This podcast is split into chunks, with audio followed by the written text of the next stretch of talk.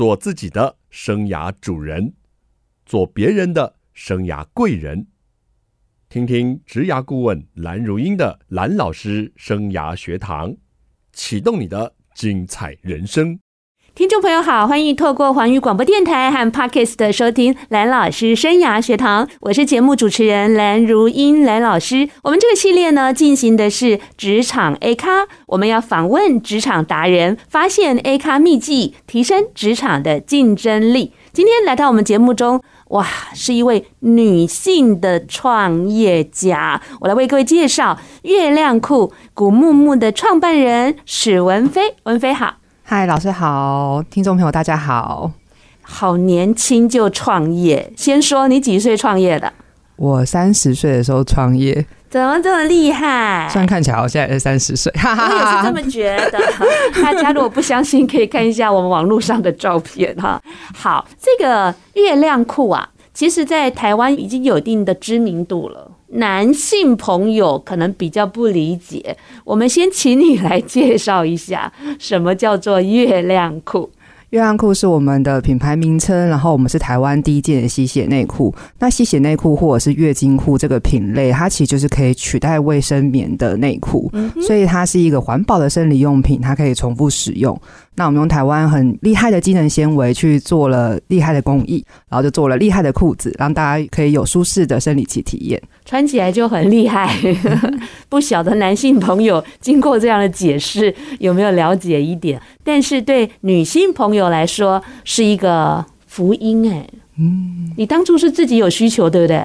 我觉得也是，然后可是其实我以前就有自己很习惯用的生理用品，就包括说棉条啊，或者是像置入性的月经杯、碟片等等。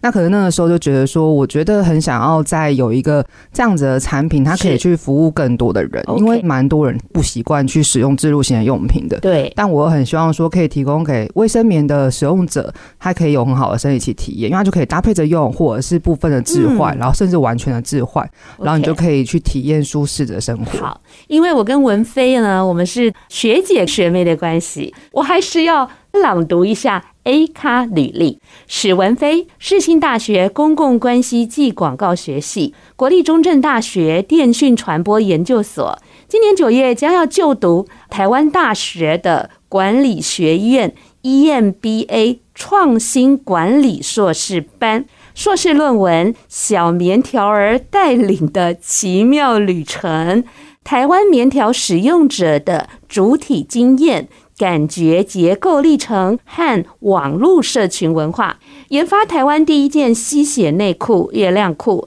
创办以月经为名的狂欢派对——月经狂欢节，出版《从零开始打造月经平权》。大块文化出版，曾获得二零二一经理人月刊百大 MVP 经理人殊荣，还有很多呢杰出的记录。我们念完，可能第一段的节目就结束了。如果大家对于这样好厉害的小女生感到好奇啊，你们就自己去 Google，或是去他们的官网啊，都可以有一些相关的报道啦，或者是介绍。嗯，谢谢学姐。刚刚我们就发现了，其实你从硕士论文就很关注这个议题了。嗯，对，其实大概从大学的时候到现在，嗯、所以其实大概有二分之一的人生 都在做这件事。一开始你只是对这个议题好奇啊，那你怎么会走上这样创业的路呢？其实我觉得最早的时候，我真的没有想过要创业。嗯，而且因为像我刚刚我的学历有广告嘛，那以前就会想说，哎、欸，如果我今天想要做跟生理用品相关的，我可能就是要进广告公司，然后可能要刚好这个广告公司又接到生理用品的客户，对，或者是说我可能要去大公司里面做 PM，那那个时候可能台湾只有一家棉条品牌，然后就要进那个外商，然后刚好要当到那一家的 PM，所以其实我原本想象的道路是很窄的。可是我在二零一五年的时候，我刚好加入了台湾月经杯的群众集资计划。哦，对，然后我那个时候还发现说，哦，原来可以透过这样子的方式，就是不管是透过群众集资，或者是透过创业的方式，去推动一个社会的改变，去让一个新产品问世，然后推广出去。可是这样的议题啊，在台湾这种比较含蓄的文化，好像比较不谈啊，或者是大家觉得说这女孩子怎么大啦啦的讲这些议题？有经过这样的一个挣扎或者是过程吗？其实有，而且我原本觉得还好，但后来就是我真的其实到这两三年，包括说刚刚提到大块桌那本书的签书会上，是。我们真的有被路过的民众讲说什么伤风败俗，就大庭广众，对啦，对对对，就是过去，对，就大庭广众下讲这个很伤风败俗，然后我当时就是很困惑，嗯，对，可是想说这个不是我们就女性就会有这样的一个。日常嘛，对不对？对，其实是，嗯、而且我连到国际书展，好像去年还是今年，在台北国际书展，我们有带那个道具，是漫画里面有一个就是生理用品的小环，然后反正我们就做一个装置，有点像是角色扮演，然后那个路过的警卫啊，或者是大妈啊，什么什么，他们就会说：“哎、欸，那东西不好看。”不要放在那里，还是用指缝这样还偷看着？对，我就想说，嗯，不好看。他们说不好看的词，我说哦，原来大家是这样看待这件事的。嗯哼，所以在你跟你的创业伙伴跟团队中，好像很自然，但是在一般的民众可能就有一些不同的观点了，是吧？嗯，对，其实有。那你怎么找到创业伙伴呢？那个时候也是在那个就是台湾月经杯的集资计划认识的。嗯，就发现说哦，原来也有人跟我一样，在不同的平行时空对这件事情很狂热。然后我们那个时候就想说，那我们一起来试试看。所以你跟另外一位伙伴一起创业了？对。那时候有考虑到可能性，或者是资金，或者是想要做到怎么样的规模吗？其实那个时候没有想那么多，就觉得说，好像以后如果我们回想起来，这个时候不做这件事，一定会后悔，就是这样子。哇。这是好多年轻人呢，他可能也有这些想法，但是可能就缺乏了这样的执行力。待会我们要再好好跟你聊聊呢，到底呢，在这个创业历程中的一些甘苦谈。我们休息一下再回来，欢迎听众朋友再回到蓝老师生涯学堂。我们的听众朋友，如果跟蓝老师的粉砖是一致的话，以我后端看到是女性稍多一点。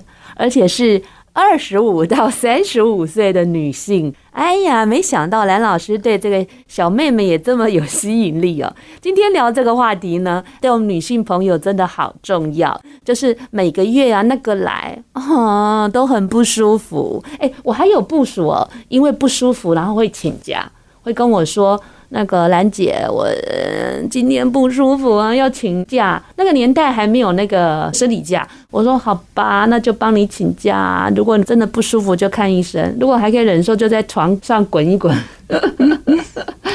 来，我们考考听众朋友，听众朋友知不知道国际上有月经节？我是透过你的演讲我才知道的哈，来跟我们说一下。其实五月二十八号是世界月经日，那为什么是五月二十八号？就是因为我们月经平均一次来五天，二十八天来一次。哎，对，很好记。对，哎呦，我不知道原来是这个逻辑。我那天听到你回学校分享，哎，想说哦，原来如此啊。那你呢？一路走过来，你这个创业的时间已经四年了吧？哦，其实今年已经要满六年，进入第七年了。我是从你外表的年纪看的哈。好的，好的，创业要进入第七年了，一路走来有什么非常成就、非常愉快、开心的事呢？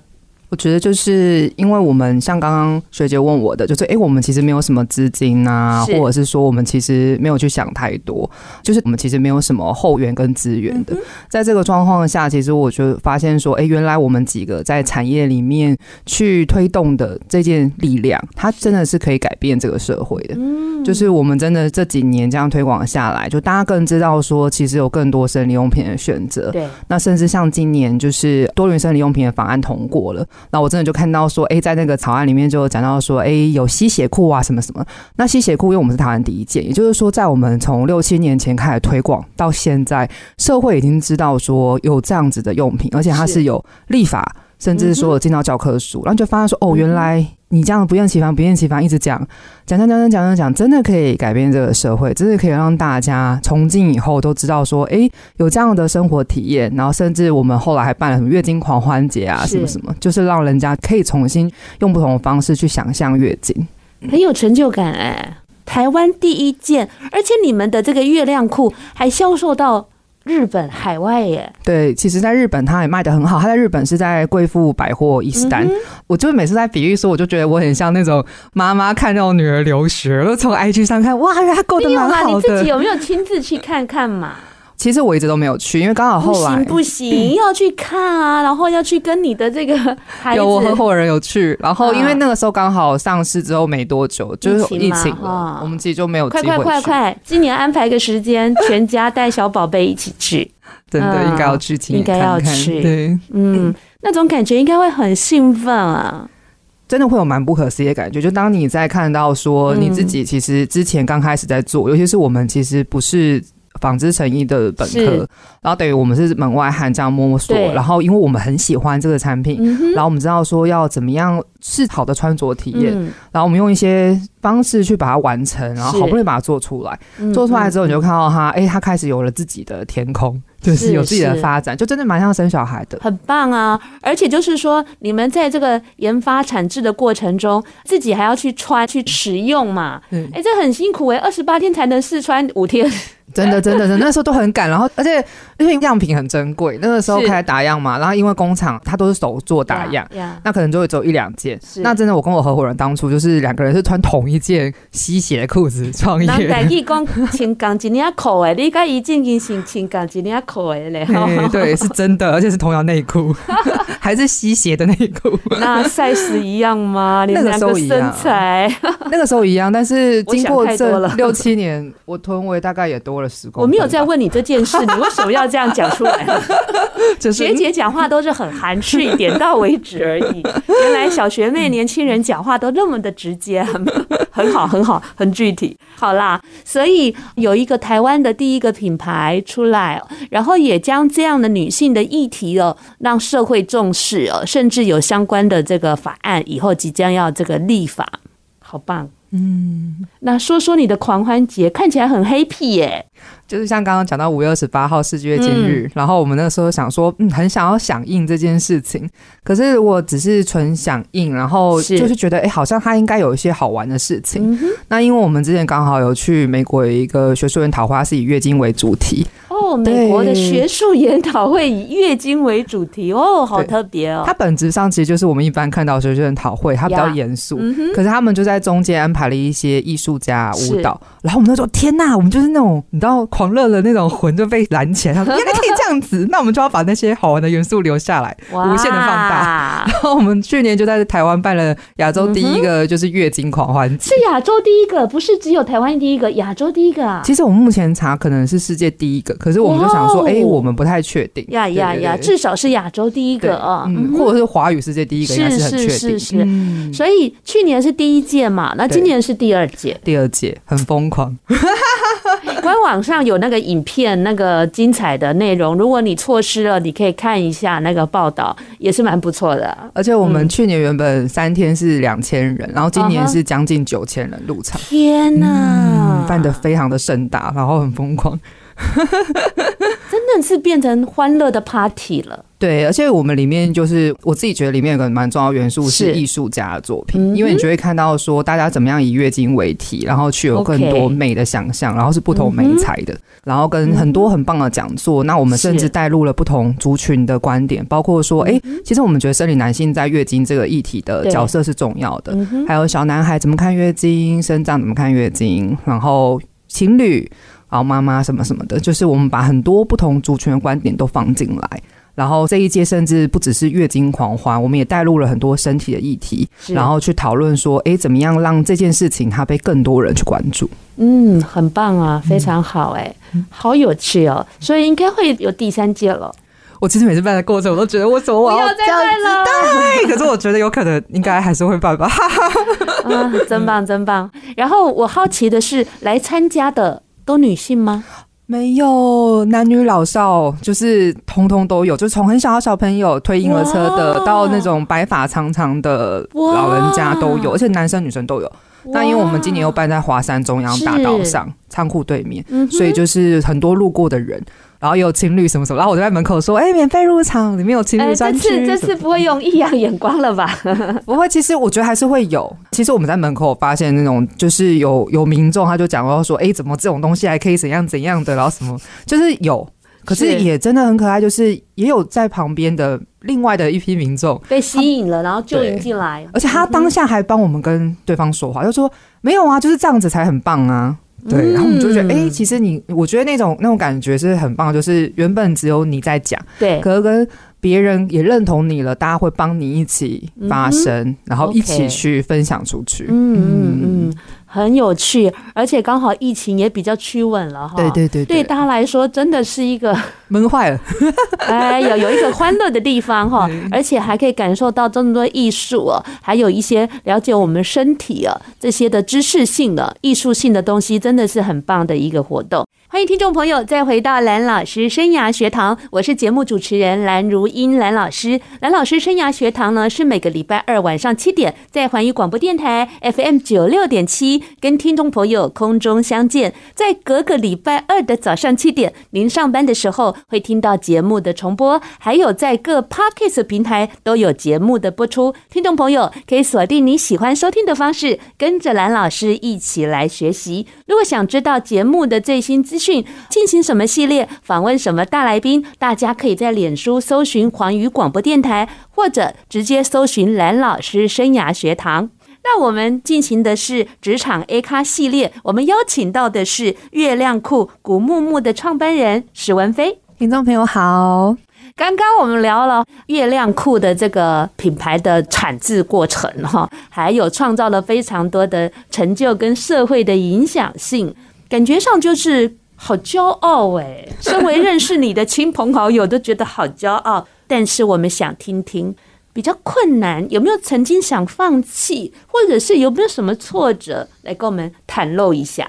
我觉得其实，因为我们刚开始在创业的时候，嗯、就是我跟我合伙人两个人是，然后后来其实陆陆续续有一个团队伙伴加入，到去年的时候，其实我们大概成长到二十出头的人，哦、然后其实是在蛮短的时间内，是，所以就变成说，我觉得其实，在中间怎么样沟通，嗯嗯，团队的目标，嗯、或者是有些规则。然后包括我自己个人，其实因为我其实，在创业前是个很严重的拖延症患者，真的，对，所以说我自己对我自己的纪律是这件事情。然后我后来发现说，其实我很在意有一些目标的那个对焦，可是我其实发现说，原来我很难去把我的目标说得很清楚。我就发现说，哎，其实我有时候到底我自己想要什么，我自己有的时候也没有办法说的那么明确。那可能这件事情如果是在自己身上都还好，对，可是如果你放大到团队身上。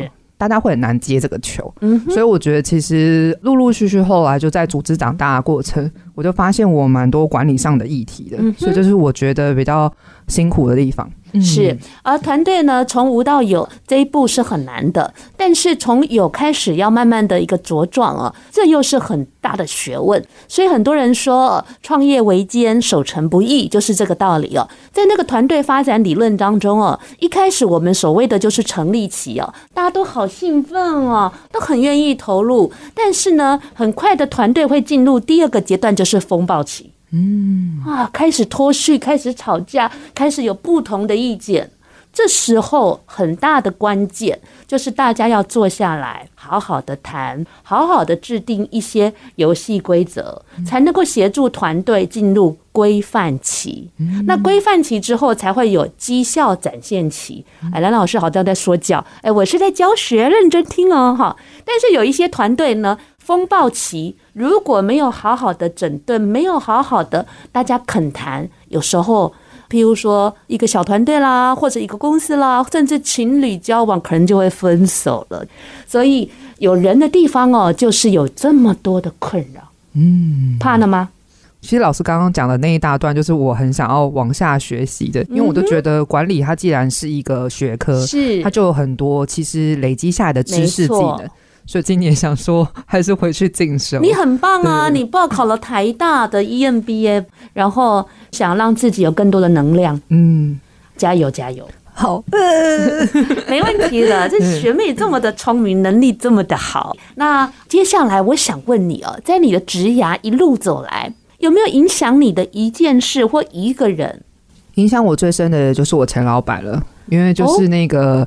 月经杯集资计划的发起人，嗯哼，然后我当初会认识他，其实他在台湾推广卫生棉条这件事情，或者后来推广月经杯跟月经碟片，已经二三十年了。是、啊，其实他也长得很年轻，他大概四十岁吧。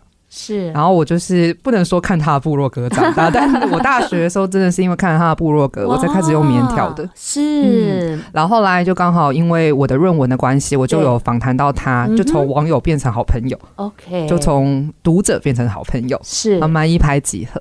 后来也是因为我是在他生活周遭、现实中认识的人。唯一有真的去用到月经杯这个产品，嗯、因为那个时候台湾真的还没有什么人用，是，然后他就邀请我加入了月亮杯集资计划，哦，然后一起去推动，嗯哼，然后那个时候他就跟我讲说，你看，因为他的公司其实一直规模都小小的，大概都是五人以下的团队，是，他就跟我讲说，你看我一个人，其实我可以。联合很多外面很棒的专业伙伴，是。包括集资的顾问、影像的团队等等等等等，然后或是品牌的顾问，然后我就可以因为我想要成就的事情，我就可以去推动一件事情发生。嗯、所以你要相信你自己，如果你有这个热忱，你也可以做很多你自己想要成就的事。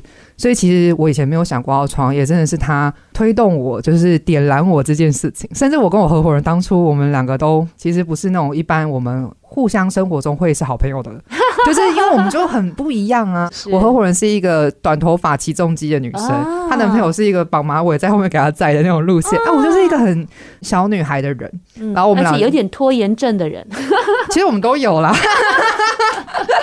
对啊，所以可是就是那时候就是没有想过说要跟这个人有更进一步的接触。可是我前老板跟我讲说，哎，我觉得他蛮适合你的，因为你们两个个性很不一样，然后他有他很棒的才能，因为他就是当。初的月经杯产品设计师，OK，所以我们两个就哎、欸，后来就开始聊，然后就觉得哎、欸，好像可以去做这件事情。哇哦，嗯，而且我记得那个时候很可爱，就是我连我第一张首开发票就是三连式，也是我前老板教我开的，所以我觉得那真的就是我人生的贵人。到现在，因为我们都在同一个产业，他一直帮了我很多忙。哎、欸，他一定觉得他眼皮下这个小妹妹还真厉害哎。团队都已经发展这么大了，还做到世界去了。我其实也问过他不止一次，说你到底当年看到我什么？我想知道答案。他说没有啊，我就觉得你就是一个很有才华的人。嗯哼。然后就是我觉得你也可以一起在这个产业里面做很不一样的事情。哦，我只能说他是伯乐了。对，他是伯乐。OK，眼光独到的伯乐。嗯，你就是那一个千里马。嗯，我是 一要千里的千里马啊，对，好棒哦！所以就是呃，在职场中哦，有时候也不像我们一般讲的啦，都遇不到什么好的贵人，或者是 mentor，或者是很好的可以 coach 你的人，不一定。像文菲这样的故事，挺激励人心的。嗯，而且互看不怎么顺眼，越看也可以越顺眼。也没当不顺眼啦，但就是真的之前不会想说要往下有什么交集。Uh-huh. OK，好好好。那现在这个公司呢，呃，继续的在推动这样的一个产品，还是还有其他的更进一步的想法呢？因为其实我们产品它除了产品本身之外，我们也有做教育相关的议题啊，所以包括说像刚刚讲说跟大块出书，他在讲台湾生理用品发展史。对，那我们跟尖端有合作做了台湾原创的月经教育漫画书，很棒。对，然后我自己觉得说，它其实就是我们在推广这些用品的延伸，因为我们在推广这些用品的时候，它更源头其实都是生理教育。与性教育相关的议题，嗯，那因为大家很多，大家会说一些什么，哎，伤风败俗啊，会说什么，哎，是不是会感染什么什么之类，嗯，然后他们那种提问是带有恐惧的，那那恐惧就是因为不理解，对，嗯，无知会带来恐惧，所以变成说，其实，在推广这些的时候，他更多的时候是在推广这些议题。欢迎听众朋友再回到蓝老师生涯学堂。女性每个月一次生理期，真的是该怎么去看待这样的？嗯，我觉得就是怎么跟他相处。嗯，因为每个人都会有舒服或不舒服，嗯、可是我们通常可以从上面去观察这个生理现象。嗯、那当我们从里面去看到自己的身体的周期的时候，其实我们也可以跟自己相处的更好。嗯，OK，但是它就是我们先天上的生理的一部分，对，就是会例行大姨妈，所以我们还是要找到跟他相处的方式。而且我们怎么看待月经，其实也反映了我们怎么看待我们自己。嗯，然后有一些协助我们的一些产品，譬如说像月亮裤啊，就可以让我们自在一点。嗯，不然都好怕露出来啊，或是怎么样，对不对？对，其实就是一个很安心的感觉。是，嗯，安心的陪伴。嗯，那一路走来，你觉得你植牙的成功关键因素是什么？我觉得其实是执着，执着。嗯，就是不害怕吧。是，当然我还是会害怕。其实 自己讲完自己觉得，嗯，对。可是我觉得反而因为可能相对之下，这个产业它比较没有什么前车之鉴。嗯嗯。那因为你什么都是新的，所以其实你做的一切它都是第一次，然后可能也没有什么借鉴。嗯。那你只能凭着你的执着跟你的一个想象，嗯，然后你去开创这些事情。是，对。可是也有好处，就没有绑手绑脚。对。好，有无限的可能。而且我觉得，其实反而如果是在传统的那一些新创的创业价值里面，原本可能大家并没有人看好我们这一个产业，是对，就是包括生理用品啊这些相关，因为大家其实不懂。可是真的就只有我们有很执着的在这里面翻来翻去。啊，我觉得你们这样的产品，或是你这样的产业具有独特性，然后再来就是说有社会影响性跟教育性。这个就是一个，如果你不够爱，你其实很难往下走。没错。嗯。那如果想从事这个行业的，或者你在招募同仁，你会给他什么建议呢？我其实觉得就是要。行动，行动。因为其实我以前也是一个会想很多的人，嗯、或是我会觉得，哎、欸，这件事情他可能要做到一个万全的准备，我才要走。尤其像以前可能广告也是，就是我们要去规划一个行销案，他可能前面都要准备准备准备，然后都一个最完美的时间把它推上市。是。可是其实实际上在创业或者是在做我们这个新的生理用品的产业，很多事情它其实如果你要都具足，嗯，那其实你有的时候会很容易耗费太多的资源，因为可能它并不是长这样。嗯。你心里想的可能跟实际上做出来的不一样，那你只能，你与其这样，你不如一边做一边去调整。那这个也会回到在创业上，其实也是，因为你可能就要一直不断的试错。那如果你投入了太多资源进去，结果跟你想的不一样，那它就是一个很大的耗损。OK，说来容易啊，其实是你用了很大的一个过程去体悟到这个试错，然后逐步完善。是，而且就会变成说，如果我自己有太多，我自己觉得应该要怎样的话，我反而很容易被我自己绑住。对，难怪年纪很轻，但是我一抬头看你的白发，好像比学姐稍微多一点了，多蛮多的。学姐头发乌黑亮丽，我那里面每一个都黑不拉几的。好，接下来我要跟文飞做一个快问快答，你要很快回答我哦。好，然后说重点哦。好，你小时候最想做的工作是什么？家庭主妇。你怎么把我的笑声给抢掉了？自己觉得好笑。您最大的优点或强项是什么？热情。您在看求职者的履历表的时候最在意什么？能不能清楚表达他的想法？嗯。您在面试的时候最喜欢问求职者什么？自我介绍。如果有重新选择的机会，您会做这一行吗？会。可是怎么力气这么小声呢？就是会啦，会会会会。您未来最想做的事是什么？我想做一个小男孩的青春期漫画书。哇哦！对，因为我儿子是男生。OK，我有看过，很可爱，而且带得出场，好几个小时都不哭不闹哟。我跟他坐在旁边一起吃饭呢。但是你刚给我一个答案，我好傻眼了。你小时候最想做的事是家庭主妇啊？那恭喜你，啊、你有机会，你有机会达到呀？有吗？我有机会吗？叫老公加油一下。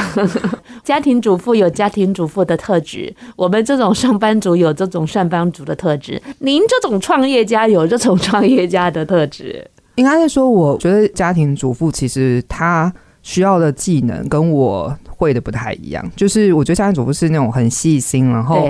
其实我生了小孩之后，我最佩服就是家庭主妇，真的。然后，可是我觉得对我来说，我可能更想要去把我的影响力放到家庭以外的地方。嗯，家庭内的当然有，但是如果我可以让更多人的生活更好，我觉得那会给我很大的能量，嗯，让我可以再回去对待我的孩子的时候，我会有一个更好的方式去对待他。对，好啦，那小男孩的这个日记什么时候完成？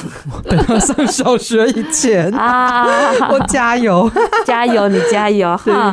那最后呢，我想要请文飞啊，这年纪轻轻三十岁就创业有成，产品也卖到国际，这么极具知名度哦，那也对社会起了这么大的影响作用。我想你有没有什么样的一个座右铭或金句，可以跟我们听众朋友来分享？